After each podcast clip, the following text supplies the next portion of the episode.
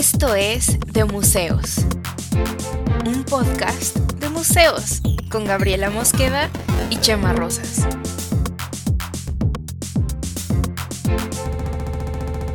Bienvenidos.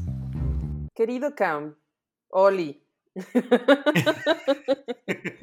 ¿Viste cómo hemos evolucionado mucho? Ya nunca grito. Bueno, este hacerlo tan como tan despacito fue un grito psicológico. Claro que no. Sí, sí, porque yo estoy esperando el grito. Es que yo estoy esperando un grito y empiezas como, querido diario, así como, querido Cam. Y entonces, para mí es como casi tan violento como si me gritaras, como No, pues no te puedo, nunca te va a dar gusto, güey. Pero oye, estoy muy bien, ¿y tú? Muy bien, mi Cam. Aquí, este, preparando el episodio número 8 de la temporada, creo que, y creo que este sí es exactamente el 8. Este es exactamente el 8, sí. Mm, sí. Es que eh, no lo saben ustedes, pero grabamos, luego dejamos esta vez un colchoncito, este, fuimos calándole a los tiempos, porque pues ha, estado loca la vida últimamente. Esta vida loca, loca, loca. Esa canción, ¿de, ¿de qué año es? E, era como de una novela, ¿no? Pues no lo sé, porque yo cuando dices vida loca, yo pienso en Ricky Martin. Y, creo que habla de, los diferentes tipos de señoras, porque tú piensas en Ricky Martin y yo pienso en la de esa vida loca, loca, loca. Es que Francisco Céspedes. Sí, Francisco Céspedes. Hay la señora que le gusta a Francisco Céspedes, yo soy la señora que es la de Ricky Martin, güey. Ricky Martin es el nuevo Chayán, ¿no? Pues sí, solo porque ya dijimos, bueno, es gay, pero vamos a ignorar ese hecho o sea, nuestras mamás son fans de Chayanne. Esta generación es de Ricky Martin. Sí, supongo que así va a tener que ser, ni modo. Ni modo Ricky Martin. ¿Cuál, cuál será el Ricky Martin que es el Chayanne, pero de los, de los Centennials? Pues el sería este, el de. El que era el del One Direction. ¿Harry Styles? No sé, ¿se llama Harry Styles? No sé. El de la canción está del TikTok de.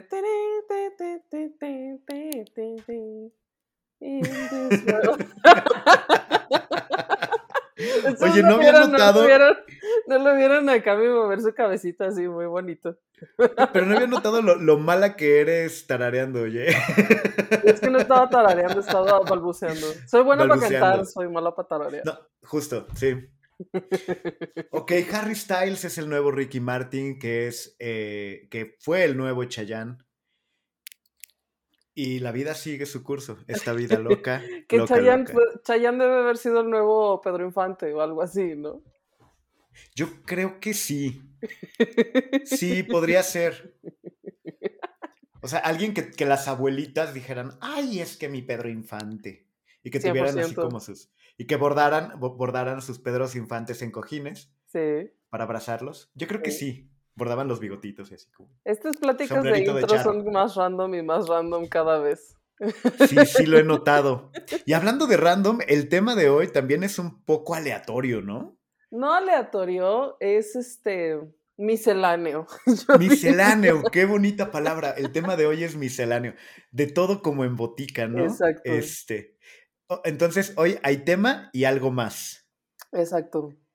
¿Qué es algo más? Hoy no pues fío, mañana tampoco. me, encantan las tienditas cuando ponen así como, este, no sé, eh, menudo y algo más. Y algo más. ¿Y tú qué será? Este, mi, pero luego entra como mucho más el término porque es miscelánea, Lupita, miscelánea y algo más. Pero además ponen, y algo más, puntos suspensivos signo de admiración. Y es como, wow, eh, eh, ¿qué, significa esto? Está muy inesperado, ¿no? y porque si la miscelánea ya hay de todo. Ajá. Es como, wow, eh, esto va a ser una, una, locura, un gabinete de curiosidades. Porque aparte, si es miscelánea y ya hay de todo en una miscelánea, porque de eso se tratan, y hay algo más. Wow. wow. O sea, es como, ok, sorpréndeme. Así exactamente el episodio de hoy. Así que sorpréndeme, Gab. ¿Cuál, es el tema de hoy? ¿Qué vamos a platicar? Pues el tema de hoy, habíamos decidido hacer una cosa que se llama glosario de museos. Y entonces, esto es porque suele ser, y luego Cami aquí me, me, me, me sienta pues así de que se me salgan algunas palabras, este, palabras domingueras. Ajá. Palabras eh, eh, rimbombantes que a lo mejor ya las tengo muy internalizadas y entonces dijimos, hay que hacer un capítulo que se llame Glosario de Museos donde expliquemos dos, tres, cuatro, cinco conceptos este, que se usan con cierta frecuencia en estos discursos payasos de los que ya nos hemos quejado con anterioridad, para que la gente a lo mejor entienda un poquito más de qué, qué están tratando de decir y mm, esta aproximación, a, sobre todo al arte contemporáneo, no sea como tan árida. Esa era más o menos la intención. Claro, y un poco como eh, eh, de museos para domis, este, tener una, una lista de, de, términos y saber a qué nos estamos refiriendo. Para aquellos que no somos este, tan asiduos a este tipo de discursos, ¿no? Porque luego mucho está en el, en el discurso. Sí. Que de nuevo, si mucho entender de este arte tiene que ver con el argumento, con el significado, pues, pues las palabras pues son importantes. Sí son, y además, este, bueno, yo hice una lista de las que yo misma creo que son un poco rebuscadas, pero yo creo que aquí, aquí la voz, eh, la voz de la conciencia de mi cam es la que nos va a decir algunas, oye, ¿y cuando dicen tal cosa qué significa? Y eso vamos a ir explicando, ¿no? Ok, pues empezamos. ¿Cuál es la primera palabra que tenemos para, para nuestro glosario de museos? Bueno, la primera que yo puse aquí, porque hicimos un documentito, hicimos todo, todo muy, la máxima preparación. Este, la primera es curaduría, que pese a que ya, hicimos un capítulo completo de curaduría. ¿De qué em, cura un curador? ¿Qué cura un curador? ¿De qué me va a curar, señor curador? Esa debe ser la primera temporada, yo creo, ¿no? Está bueno retomarla porque con frecuencia cuando alguien que no es, digamos, del gremio me pregunta que qué hago y dar explicaciones es un poco complicado. Entonces, sí, porque el Karen... arte. sí.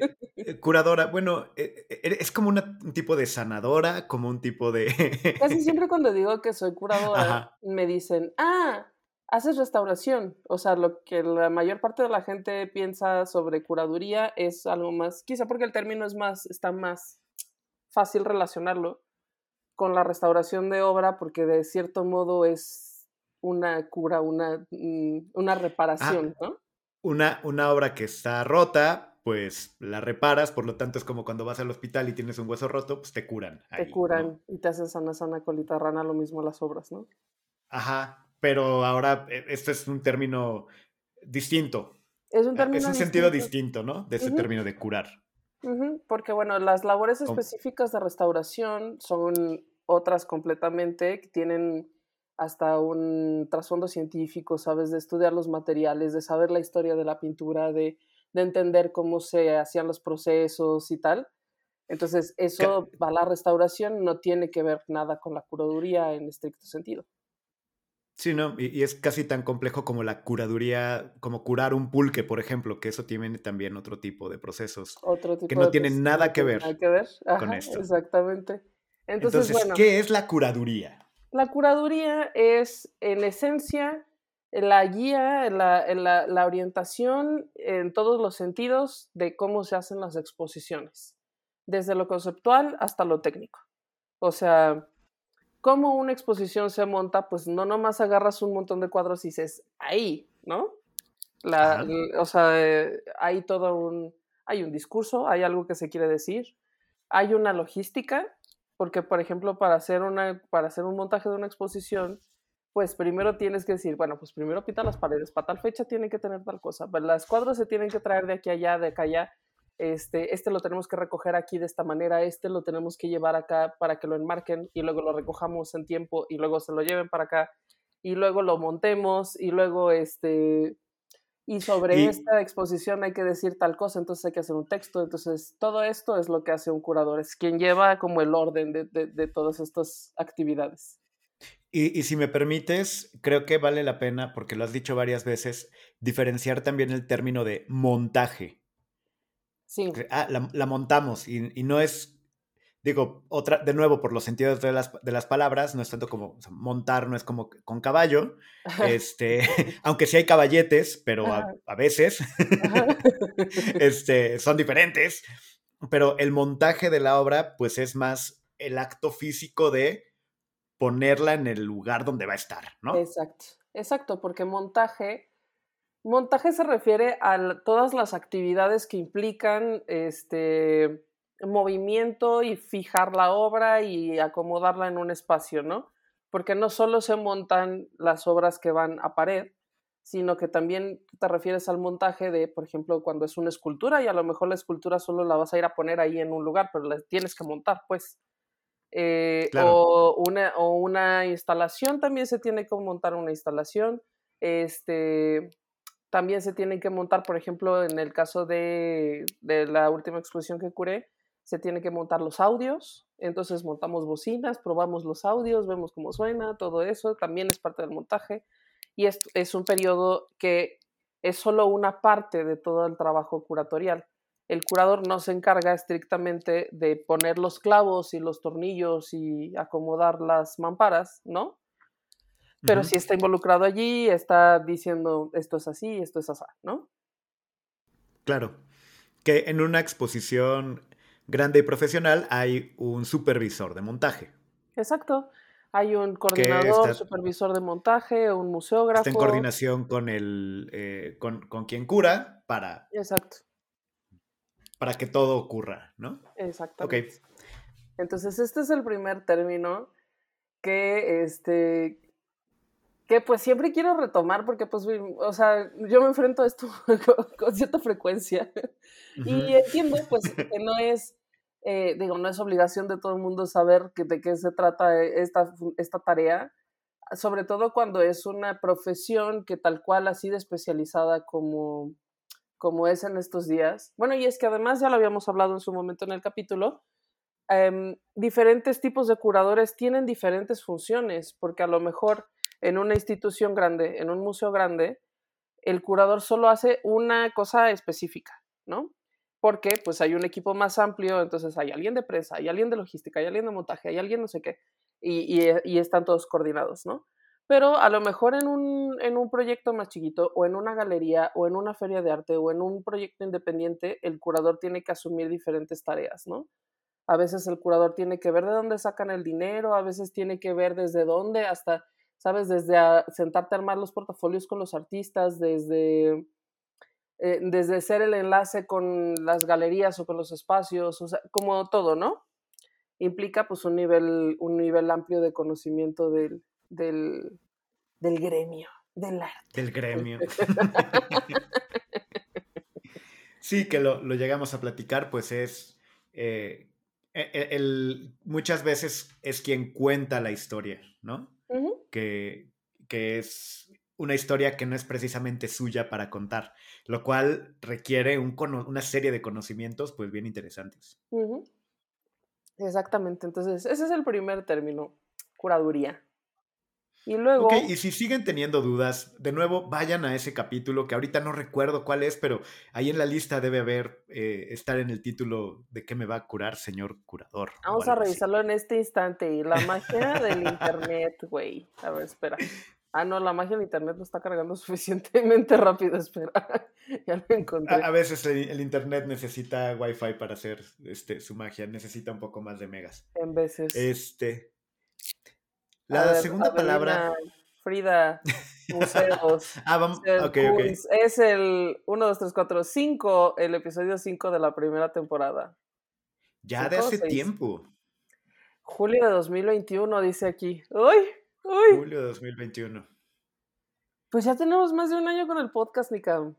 Ya más de un año. ¡Wow! Cuatro temporadas hemos echado de este podcast. Sigue la mata dando. Sigue la mata dando. de estas cosas que, empiezan por encierro y siguen por, por algún motivo y que tienen, ¿no? Pues por, por, por el amor, yo creo. Ah, no lo sé.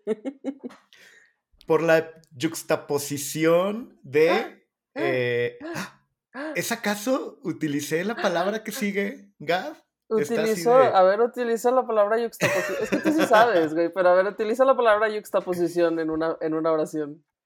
Pues aquí sería por la juxtaposición de voluntades para hacer este podcast. ¡Ah! Lo usó muy correctamente.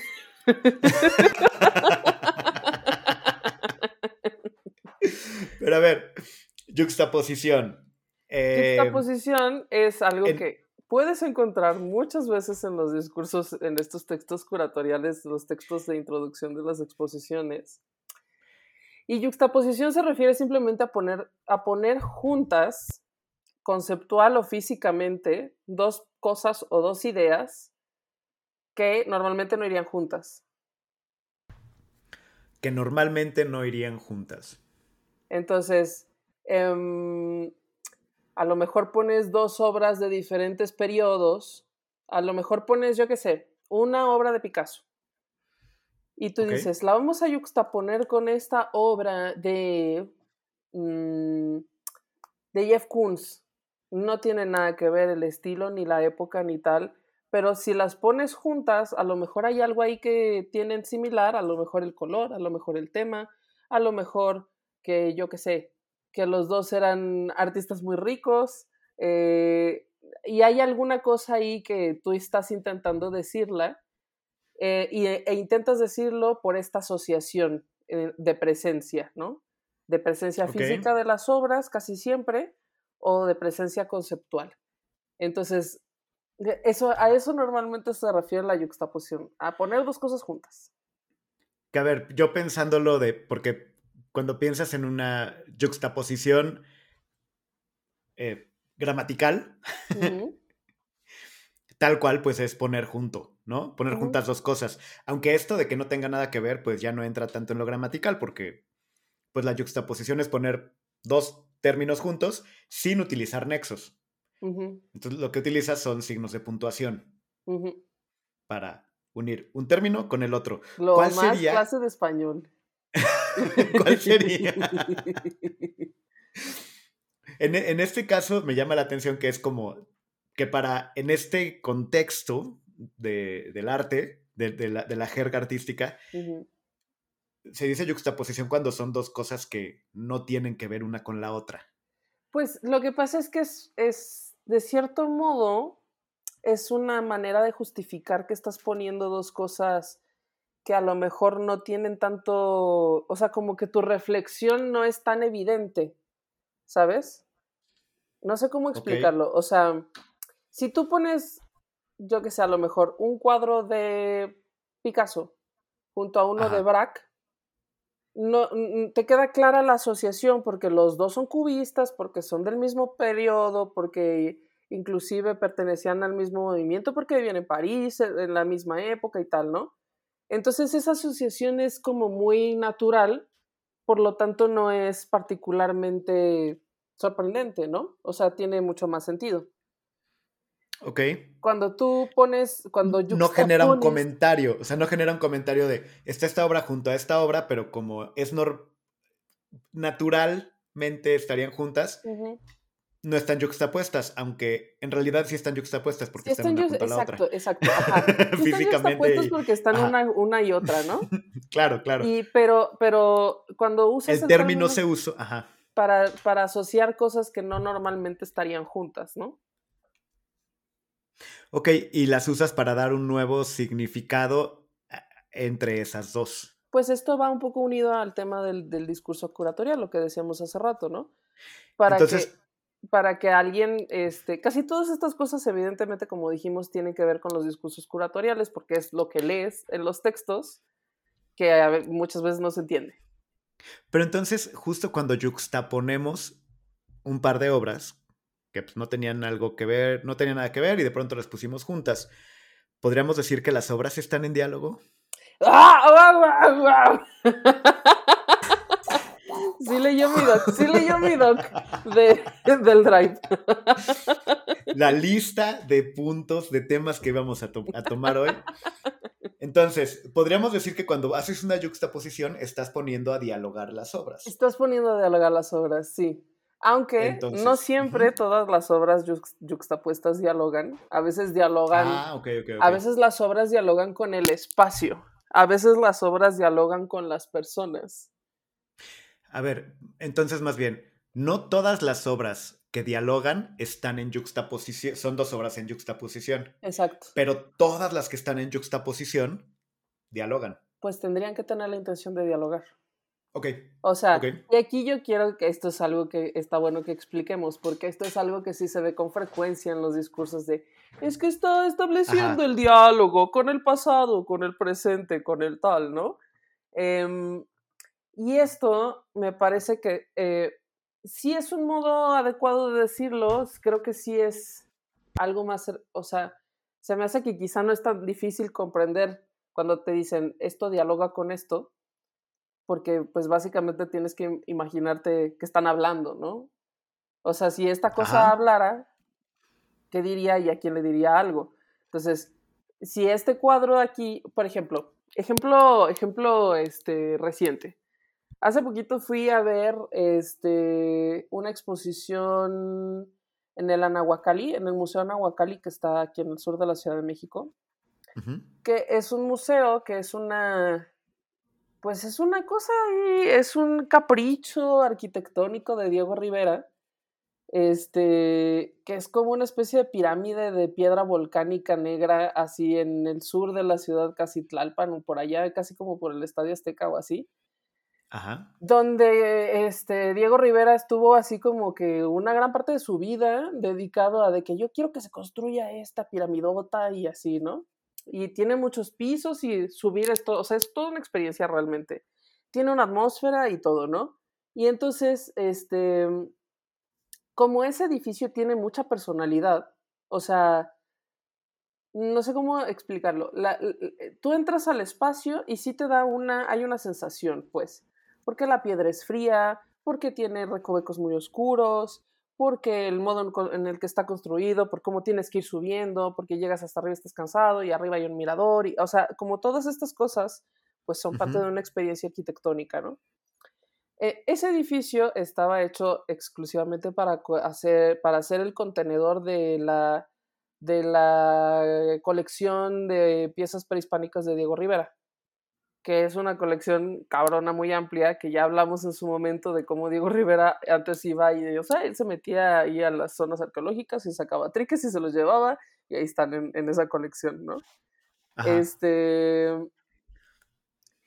Pero recientemente, pero bueno, es un museo, ¿no? Y recientemente, como todos los museos, pues tienen que encontrar un modo de tener una presencia un flujo de visitantes y tal. Y entonces, estando tan en el sur, como tan fuera de los circuitos usuales de museos de la ciudad, pues es que si tú quieres ir a la Nahuacali, no es así como de que, ay, hoy es, hoy es miércoles de noche de museos, deja voy a la Nahuacali. No, o sea, tienes que planear como que todo el día alrededor de ir, cruzar la ciudad, estar hasta allá, no sé qué, ¿no? O sea, tienes que planearte un, un sábado completo, un domingo completo, algo así, ¿no? Este, entonces han estado teniendo cierto impulso en, hacer ciertas exposiciones de arte contemporáneo. Y hace poquito eh, inauguraron una de eh, Robert Janitz, que es un artista gringo, pero yo creo que ya debe estar nacionalizado mexicano, o, eh, o sea, bueno, ya vive y trabaja aquí en México. Y su obra va mucho sobre volcanes, piedras volcánicas, este, como una gráfica, un uso de los colores y las brochas como muy, ¿sabes? Como Yo, bueno, no lo sé, a lo mejor sí es la influencia muralista, pero no, o sea, como que la gráfica, como que el estilo te lo recuerda, no es tan, tan evidente, ¿no? Y entonces... ok, ok, me estoy imaginando como pintura de... de atrás de caja de cerillos. Tipo, bueno, no, porque ese es José María Velasco. No, haz de cuenta un poco más tipo Doctor Atl. Ok. Volcanes y muy gráfico, este, fumarolas y pues así, ¿no? Digo, si es una pintura tiene que ser muy gráfico. No, muy gráfico me refiero. Es que no, podría ser abstracto, Cami, podría ser abstracto. Podría ser Pero sigue siendo gráfico. bueno, depende de cómo expliquemos gráfico. Es Siguiente que sí, palabra, gráfico. Justo, porque me encanta luego, por ejemplo, cuando dicen, no, no, no, es que este video es muy gráfico. Estas fotografías son muy gráficas. Ok, lo que quieres decir es que tienen violencia. Ya, bueno, ¿cómo, cómo Explícita, lo Que tienen algo muy gráfico, como que es poco, es, muy explícito. No sé, no sé. Bueno, en este caso yo me refería un poco como a. Mm, hay una escuela de que tuvo que ver con los muralistas de segunda generación, o sea, no los tres primeros que eran Diego Rivera, David Alfaro Siqueiros y este, José Clemente Orozco, sino hubo una segunda generación donde fueron un poco menos famosos, aunque eran más, y todos ellos tenían unas, se llamaban escuelas al aire libre, escuelas de arte al aire libre, donde se sentaban en los parques y les enseñaban a la gente a hacer gráficos. Entonces era este, gráfica popular mexicana hacían grabados y así. Y entonces los, las formas son como muy sólidas porque pues les enseñaban a hacer grabados con, con linóleo y así. Entonces, pues no tenía como tantos detalles, las, las líneas son muy gruesas, muy como muy marcadas, como, como muy, muy bloque pues de, de, tinta, como a eso me refiero con gráfico. Líneas gruesas, bloques grandes de color. Entonces, pero bueno, hace volcanes, ¿no? Hace volcanes y así. Hace volcanes gráficos. Gráficos. Lo que viene siendo gráfica. Entonces, estábamos con una amiga. Estábamos leyendo el texto, el texto curatorial. Porque aparte, perdón, perdón, perdón, nada tenía que recordar. Estamos viendo ahorita el término las obras en diálogo. Porque eso que ya nos fuimos, sí, nos fuimos. Porque nos fuimos muy lejos. Nada más quería recordar que el término que estamos ejemplificando ahorita es diálogo de obras. Ya, perdón. Diálogo de obras.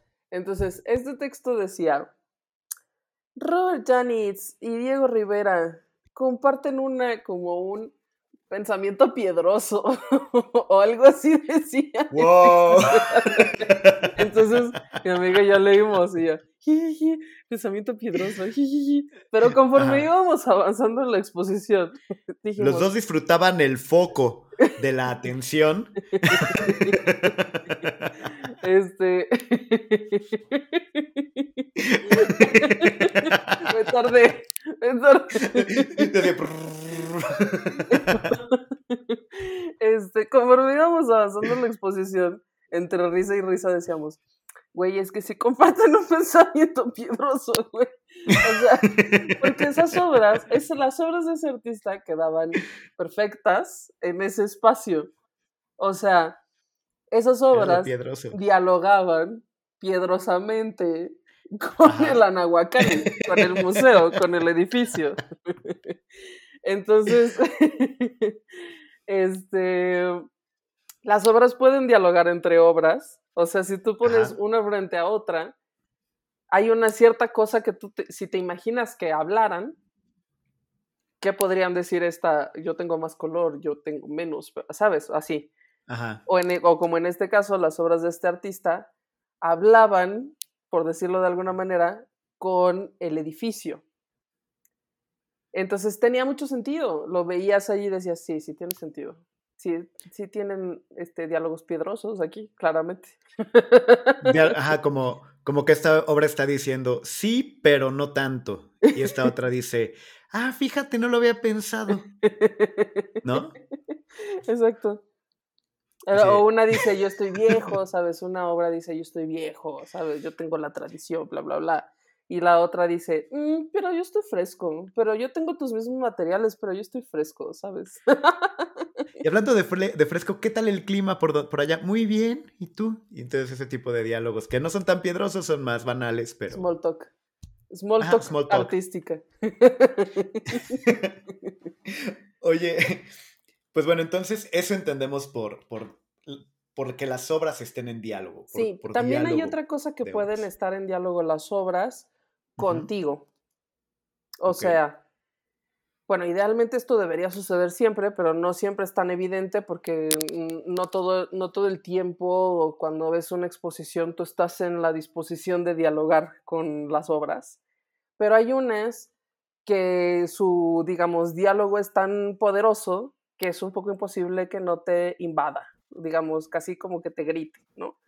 Que serían, por ejemplo, sobre todo las obras de grandes formatos o las instalaciones en las que tú te tienes que meter y en las que evidentemente tú eres más pequeño que la obra, em, que se pueden ser, o las instalaciones que son de luz y la luz controla muchas veces tu percepción, controla tu, eh, el modo en el que te sientes en un espacio.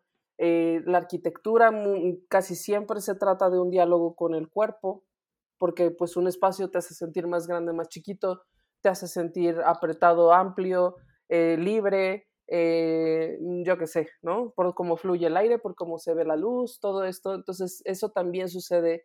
Ciertas obras arquitectónicas o, digamos, de cualquier tipo pueden dialogar contigo. Em, en estos casos es como muy evidente porque tu cosa sensorial es muy, es muy tangible.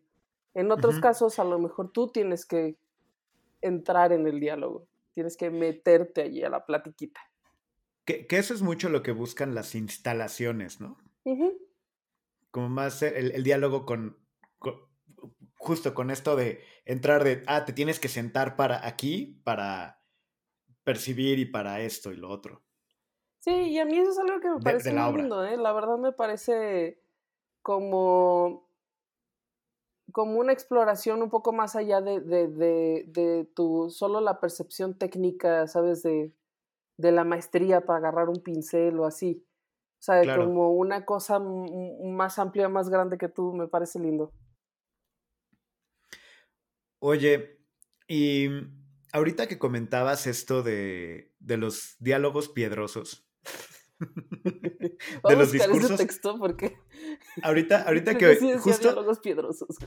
porque justo ahorita que hablabas de los diálogos piedrosos, ¿tú te habrías dado cuenta de ese diálogo piedroso de no haber leído el texto curatorial? Mm, esa es una. ¿Qué es la siguiente palabra? Texto curatorial. Texto curatorial. Lo más me está guiando por mis propias listas de palabras que yo olvidé. De hecho, yo creo que en postproducción, pues, no, me quiero condenar, pero si tengo chance le voy a poner hasta como, como efectito de texto curatorial. Ya te pero te habrías dado cuenta de no ser... ya sé, ya valió. Este, más horas de edición. Este, ¿Te darías cuenta de, no haber leído el texto curatorial? Y también, pues vamos a explicar qué es un texto curatorial. Pues mira, yo porque soy una ñoña siempre leo los textos curatoriales o siempre trato de leer los textos curatoriales. Lo ideal es leerlos porque pues tienen una razón de ser, ¿no? Explican el motivo por el que estás viendo tú esa exposición que está allí. O porque, por ejemplo, no sé, bueno, yo es que me imagino, no sé, ¿cómo es la experiencia de alguien que nunca lee los textos curatoriales? ¿Cómo será su experiencia? Porque yo siempre me pregunto muchas cosas de las pinturas que veo, o sea, pues, tú voy a Bellas Artes y un día estoy así de que, y, este cuadro, evidentemente muchos de los cuadros que hay en esas exposiciones, que son como de gran calado, pues no son cuadros que estén en México, ¿no? Entonces yo leo así las cédulas, también leo las cédulas. Eh, las cédulas son el cuadrito ese chiquito que está siempre al lado de las obras que te explica el nombre, el título, la fecha en la que se hizo, el museo, la institución de la que proviene, este... Y el material, ¿no? Y el material. Óleo, sobre tela. Casi todos, muchas veces son óleo sobre tela. Cuando dice plata sobre gelatina son fotos. Este... O te dicen acrílico, lienzo, lienzo sobre tabla. ¿Qué? ¿Qué? Se me acaba de ocurrir una obra súper imbécil. A ver. Hacer una obra que sea plata sobre gelatina. Ay, no. y que pongas. Plata sobre gelatina. Plata sobre gelatina, pero que no sea una foto, que sea plata sobre gelatina. Material, plata sobre gelatina, 2022. Título, literalmente. Autor Chema Rosas, material plata sobre gelatina. excelente ya, perdón. obra conceptual. Ya te lo voy a Te digo, te digo que yo, podría ser muy buen artista conceptual si me dieran la oportunidad y, y las becas este, y los contactos. Ya denle. Este... este del mundo. denle la beca del Fonca. Voy a, voy a aplicar. Este, es más, no, ya, la obra se llamaría Juxtaposición. Plata sobre gelatina. ¡Pum! Estarían dialogando. Estarían dialogando contigo. Y, y, cuando te pregunten, y cuando te pregunten de qué va tu discurso, ¿qué vas a decir? Ay, pues lee el texto curatorial. No me estés preguntando, para eso está. Ay, Dios mío. Pero entonces, perdón. Ya sé qué estábamos diciendo. ah, que cómo es la experiencia de alguien que no lee los textos. O sea, que nomás entran ahí así, tas, y ahí te paras un cuadro y ¿qué ven? Bueno, yo normalmente leo los textos también. Ajá. Sin embargo, hay muchos textos que, o sea, no leo, a veces no leo todo.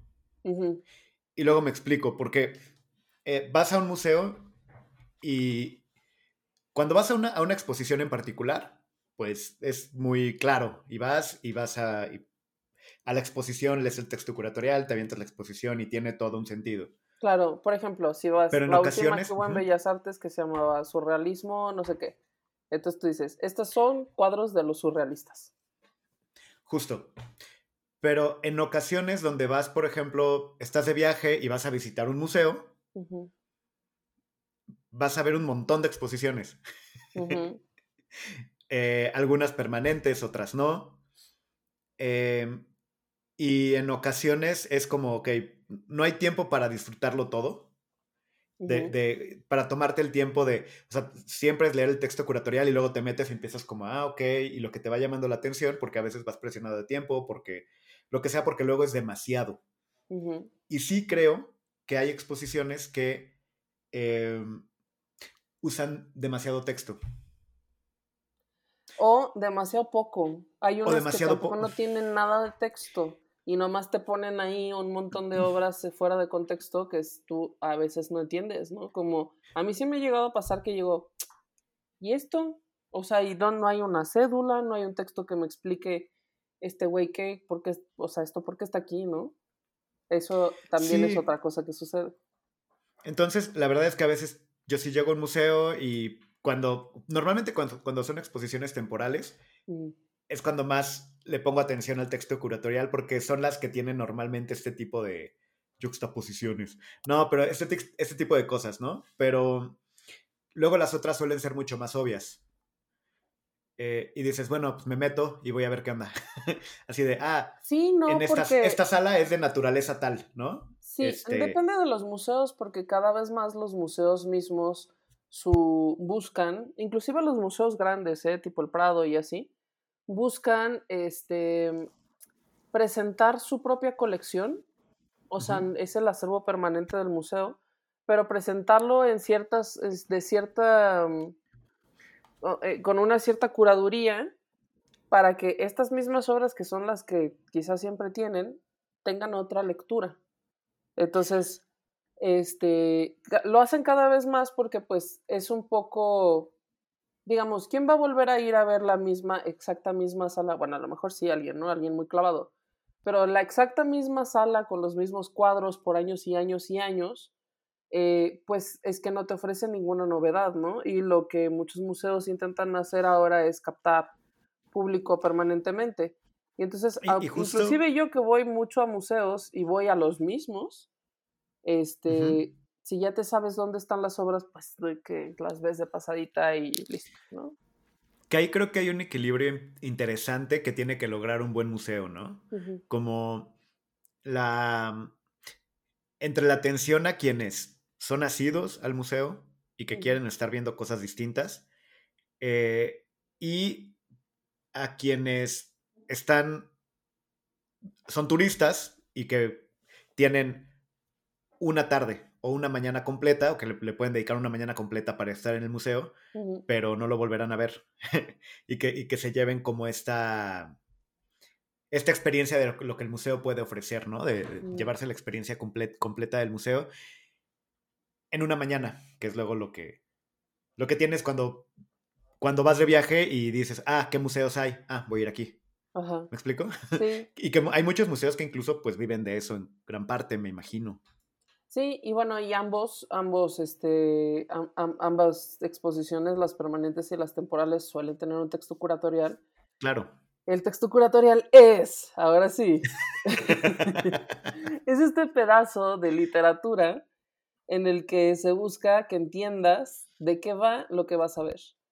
Es, digamos, el, el, el, el condensado, la síntesis, eh, o debería ser algo mucho más sintético, no debería ser como tan amplio ni tan rebuscado. Yo creo que hacer textos amplios y rebuscados eh, va en contra de la experiencia de, pues es que estás ahí parado, no puedes leer así de que me voy a, aquí a parar 10 minutos a leer esto y no entenderlo, pues no.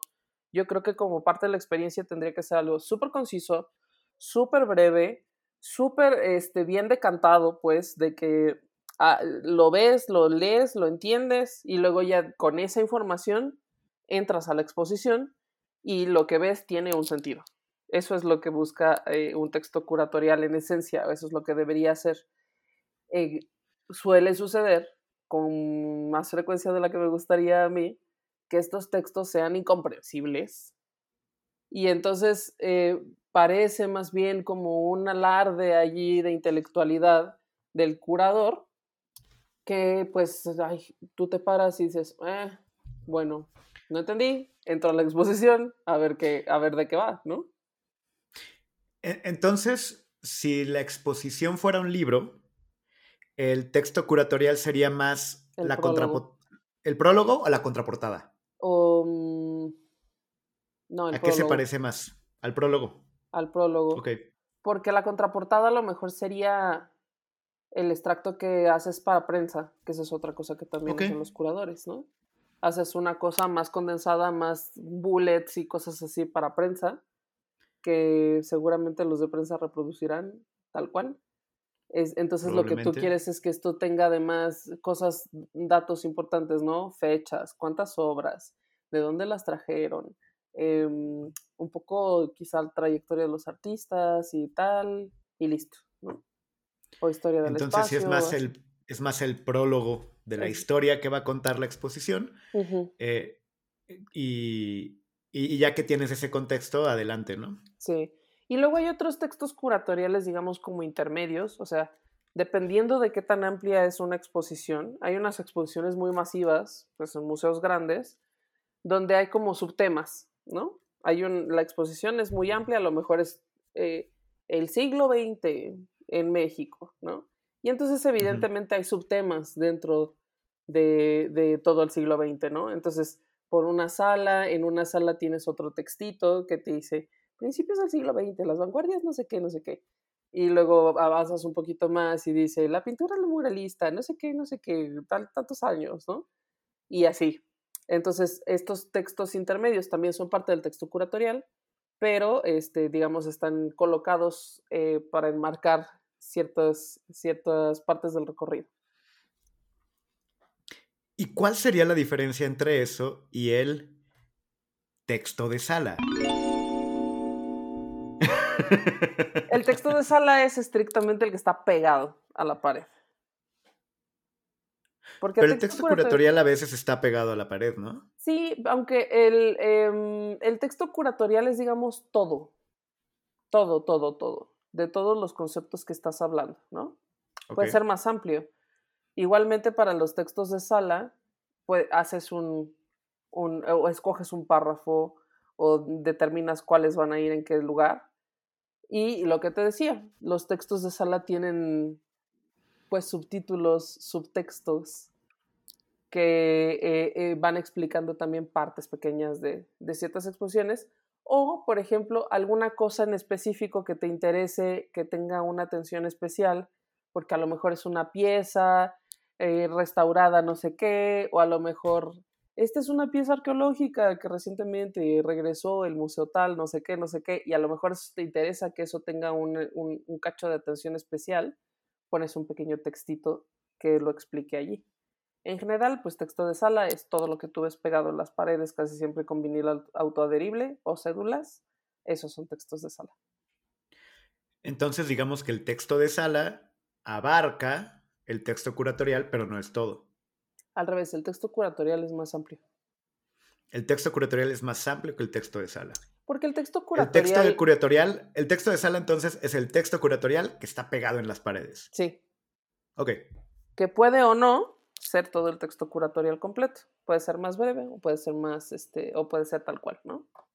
Si no está pegado en la, en, la pared, ¿dónde más encuentro ese texto curatorial? En los catálogos, en este pues en, en, los, en, digamos, en las carpetas grandes donde se arma como todo lo que, todos los procesos de las exposiciones, ahí tienes un texto mucho más completo.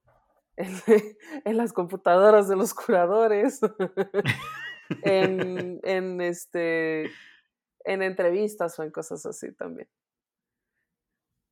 Ok. E, entonces el texto curatorial em, rebasa el concepto de texto.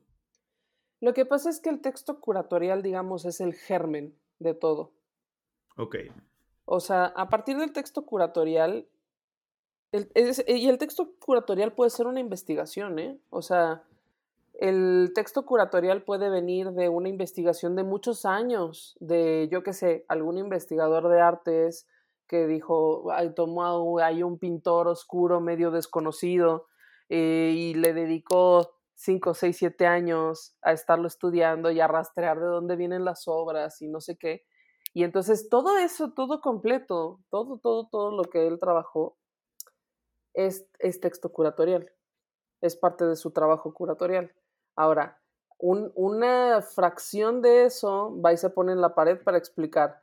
Eh, el trabajo de tantos años de este curador, no sé qué, sobre este pintor que hizo esto y esto y es relevante por esto y lo presentamos ahora aquí por estos motivos. Ahí eso pondrías en el texto de, sala, en el texto curatorial, pero el introductorio, ¿no? Eh, pero el, digamos, el, el, nudo, el, el texto más importante de todos es el texto curatorial. Y dentro de ese montón de formas que puede tener el texto curatorial o elementos que, pueden componer un texto curatorial, uno de ellos sería el listado de obra. Sí, ¿no? O sea, el, listado de obra es una herramienta técnica que tú necesitas, necesitas para que este. El listado de obra es un Excel, ¿sabes? que tiene, en, un cuadrito tiene una miniatura de la obra, tiene el nombre de la obra, tiene las dimensiones y depende de qué, en qué estado del, en qué estado del proceso de la exposición estés, a lo mejor tiene precios, si se va a vender, a lo mejor tiene la ubicación, si no las tienes todas juntas, a lo mejor tiene para que tú, o sea, esta, esta herramienta es para que tú sepas cuántas obras, de qué tamaño son, cómo están, ¿sabes? ¿Cómo, de, cómo se ven, porque luego puedes decir, ah, no, pero yo qué sé, a lo mejor es un artista que todas sus obras son blancas y negras. Y entonces dices, ¿cuál? ¿La blanca? ¿La blanca grande? ¿La blanca chiquita? pues no, tienes que decir, la blanca que se llama tal de tales dimensiones. Está en la bodega esta, o está para acá, o ya la trajeron, o hace falta que se enmarque, o así, ¿no? Entonces el listado de obra es una herramienta eh, visual y de logística que es indispensable para que tengas tú un orden en una exposición. Y, este, y normalmente también se comparte ya en algún momento también con precios. O, si, o por ejemplo, un listado de obra es lo que tú mandas a las aseguradoras para decirles, miren, tengo esta, esta exposición con estas chun, chun, chun, chun, tantas obras con los precios. Y los, los de los seguros te dicen, ah, ok, entonces con esto, pues mira, tu obra vale tanto, este, la prima es tanto, el seguro te sale en tanto y así. En ese listado de obra solo está lo que se expone? Es que los listados de obra tienen diferentes etapas, ¿no? Ok. Entonces, a lo mejor en un, tienes un primer listado de obra y es muy amplio, pero también tú mismo puedes saber que a lo mejor no todas esas pueden venir, ¿no? Pero tú estás contemplando más, eh, más posibilidades de las que estrictamente van a quedar. Después vas decantando, ¿no? Haces otro listado de obra con otra fecha donde ya lo revisaste, donde ya sacaste unas y metiste otras. Eh, y, y, vas actualizando, ¿no? esta ya la trajeron, esta no sé qué, vas cambiando. Entonces el listado de obra no es una cocina movible, por eso te digo, es más bien una herramienta para las exposiciones, va cambiando conforme va cambiando el estatus de la exposición. Y en algún punto ya tendrás un listado de obra final, final, final, versión FE, BF, ahora sí la buena. es la que quedó, es la que quedó en la exposición. Esa es la final, por favor, Diosito, que no se borre, gracias. Eso es. En mi caso le pongo fechas para saber cuál es la más reciente. ¿Y, sigues manejando así como mil archivos o, o, o, historial de versiones mejor, no? Pues yo tengo, yo sí guardo todos los archivos porque para mí, digamos, es un registro del avance de la exposición, pero eventualmente los echo todos en un, en un disco duro. O sea, ya no los estoy cargando y me quedo solo la final. Sí, porque solo quiero pensar en la cantidad de, de archivos que, ah, le moviste esto y entonces cambió y ya es la versión B.3 del mismo día, B.4 del otro día, ¿sabes? Que jamás en la maldita vida nadie va a volver a ver. No. que no sirven para absolutamente nada. no, eh, si acaso pues como yo, que soy un poco de que quiero tener el registro, pues para tener el registro, pero realmente no, o sea, después de que, es, esto, es, esto es muy cierto, después de que termina una exposición, difícilmente vas a volver a utilizar ese listado de obra a menos de que esa misma exposición vaya a otro lado, ¿sabes? Claro, no, y aparte vas a utilizar solo el último pues sí, porque es el que, sí. Porque, y, a lo mejor, en algún caso, porque había alguna obra que se desechó y que eh, puede que digas, ah, bueno, tal vez en tal versión, pero sería muy raro, ¿no? Depende, porque por ejemplo yo he tenido algunos archivos a los que sí he vuelto, pero como para consulta, ¿sabes? Así como de que mm, yo me acuerdo que un artista que, ¿sabes? Así de que alguna vez yo me acuerdo que yo vi estas cosas de un artista ¿Dónde estaban? Ah, el listado de obra. Entonces ya voy, lo veo. Pero tampoco es como que voy a usar la totalidad del listado de obra de nuevo, pues no. Oye, y además del, listado de obra, hay otro documento y que me voy a salir un poco de tu magnífica lista. Pero. Eh, ¿Fuera del guion? Ah. Fuera, vamos un poco fuera de guion, pero. este. La última vez que estuve eh, que, que acudí a la Galería Mosqueda. Eh, y, que, y que pude conocerla y que conocí las oficinas de... De, museos. Curatoriales de, de, museos. Vi que además de una infinidad de post-its eh, ordenados por color en, la, en, la, pared, había mapas, eh, como croquis, le quiero llamar croquis de exposición. Planos, planos de, planos de sala. El, eh, plano de sala. Este, de esos también me imagino que hay versiones. ¿De qué se trata un plano de sala? Porque creo que también vale la pena conocer un, poco de eso. Pues los planos de sala, bueno, sí, este, ya luego, sí, cuando editen esto le voy a decir a Derek, pongamos un planito aquí una foto de los que tengo aquí pegados, porque todavía los tengo, pero no los he pegado. Pero es, y, una foto de tu pared de post-its, creo que también sería divertido. no, porque van a ver mis pendientes, me va a dar penita. Con blur. Con blur. Porque son un chingo. O sea, me da penita porque no tengo otro mejor modo de organizarme, la verdad. Pero bueno. Sí, porque aparte tienes así de, ah, sí, curar la exposición tal y luego comprar papel de baño. Ya se me acabó. Cancelar la suscripción de tal cosa.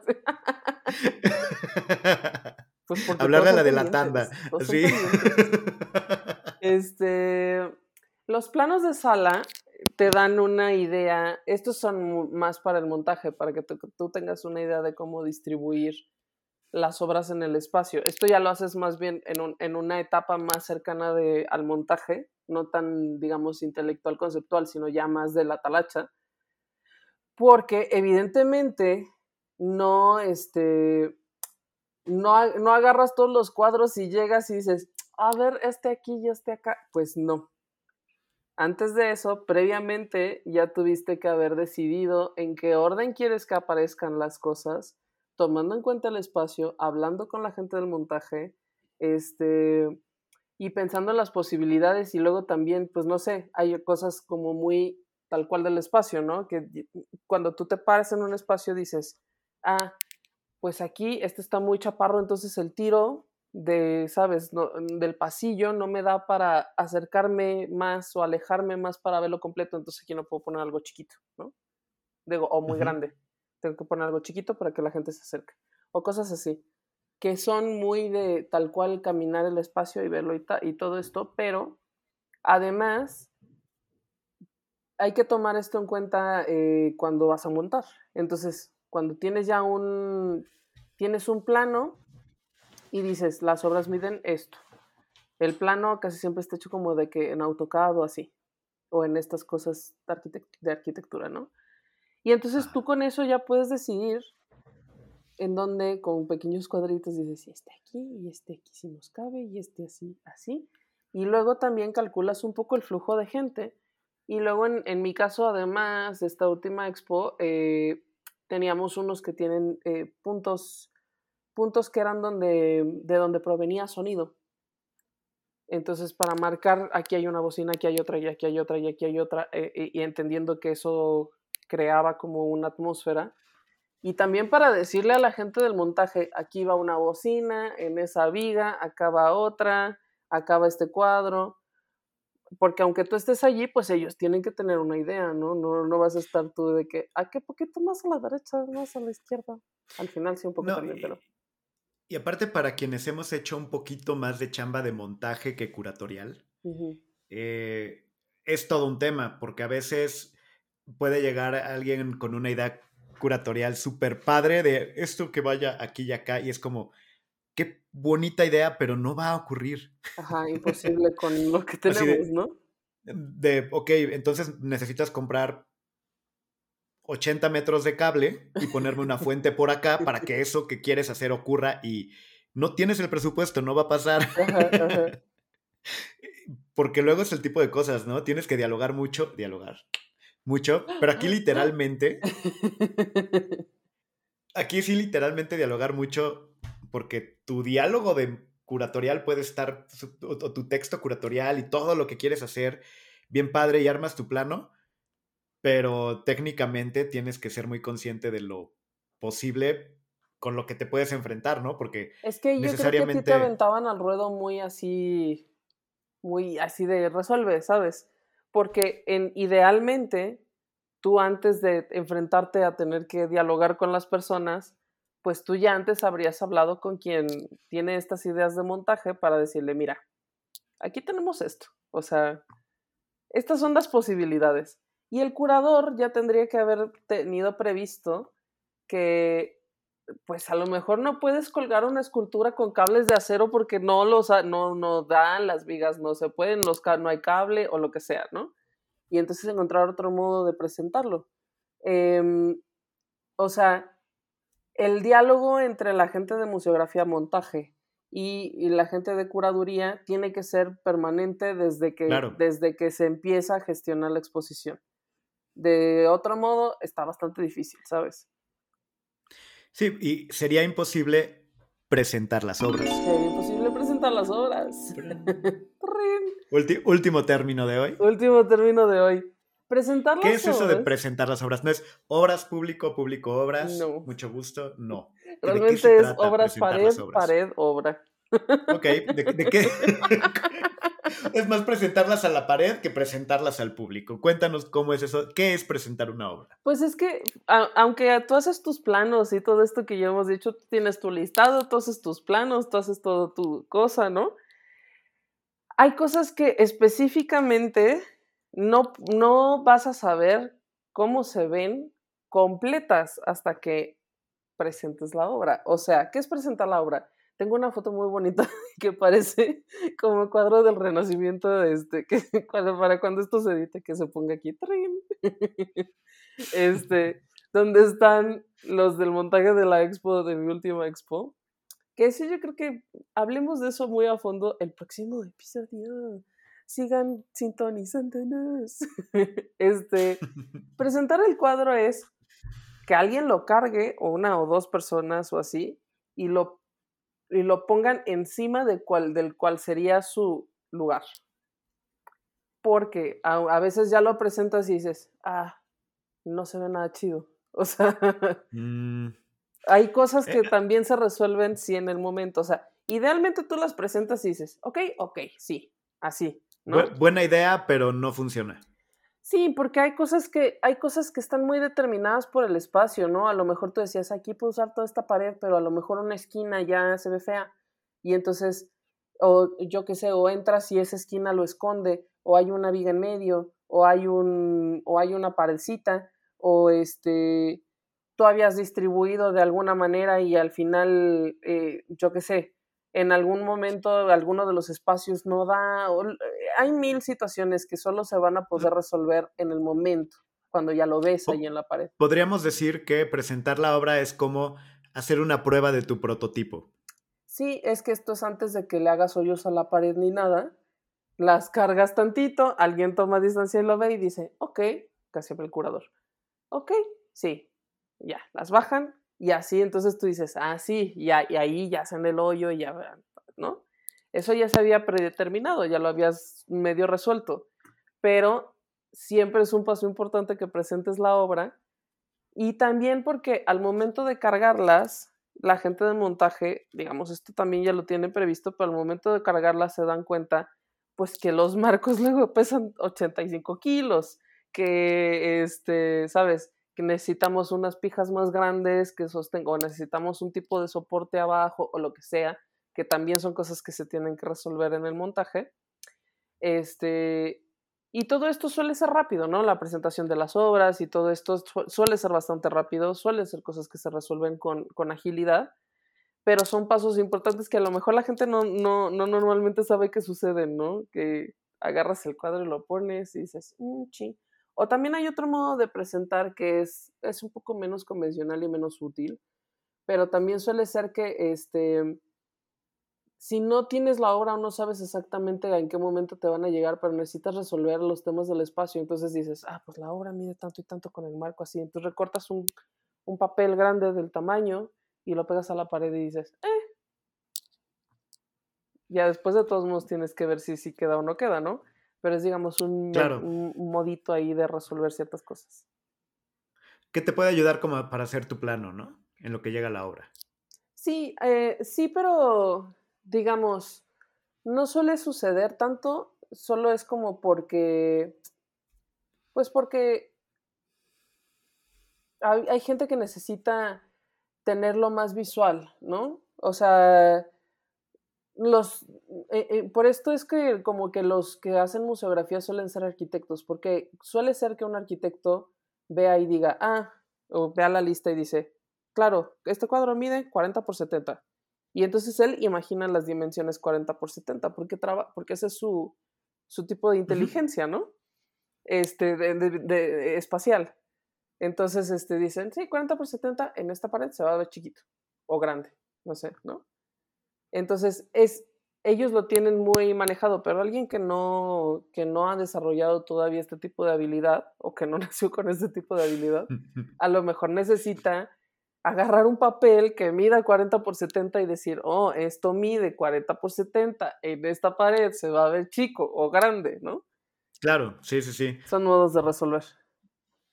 Sí, reconozco es como chico, mediano, grande, pues ya lo tienes ahí más o menos, pero... Y más cuando y porque seguro pasa mucho en este tipo de chamba, que te llegan las cosas en pulgadas y no en centímetros. Sí, son cosas gringas, sí. Porque Ajá, que luego es como... Que a mí me choca luego eso como, ah, bueno, es que es de 30 por 80 pulgadas y es como... O, no tengo idea. O los pesos, o los pesos de las obras, si vienen de Estados Unidos y te los dan en, en, en, libras y así.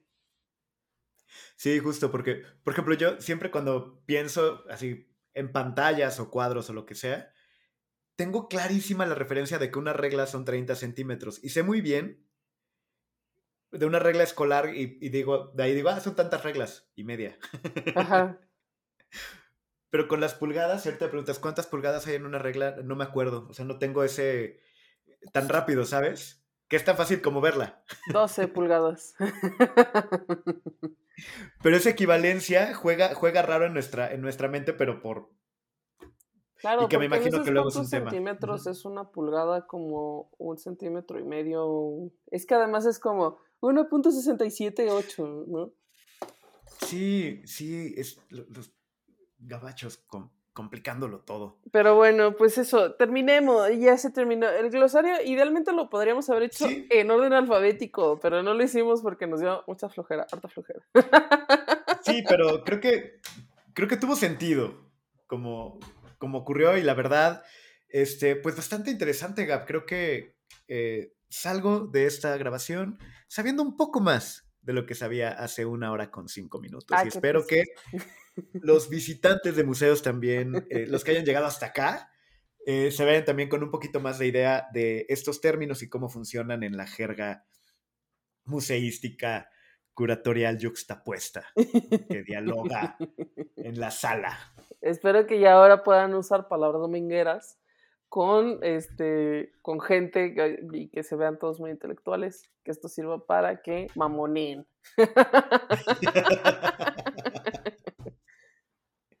y para que alguien, cuando alguien te quiera presentar las obras, sí, este, tú dices, mm, está en diálogo con el espacio. Ajá, y no saques las tortillas para hacerte un taco, qué mal chiste. Eh, presentar las obras. las, obras. Ah. Ya sé, fue muy malo y creo que por eso es momento de despedir. Ya, vámonos.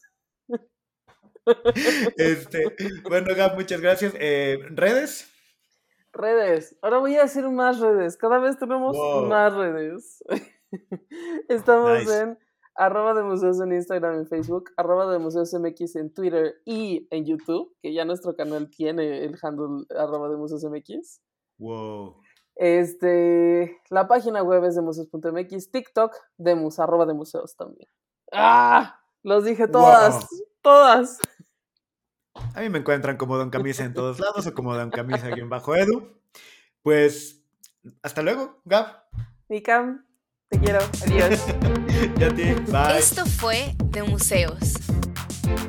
Un podcast de museos con Gabriela Mosqueda y Chama Rosas. Hasta la próxima.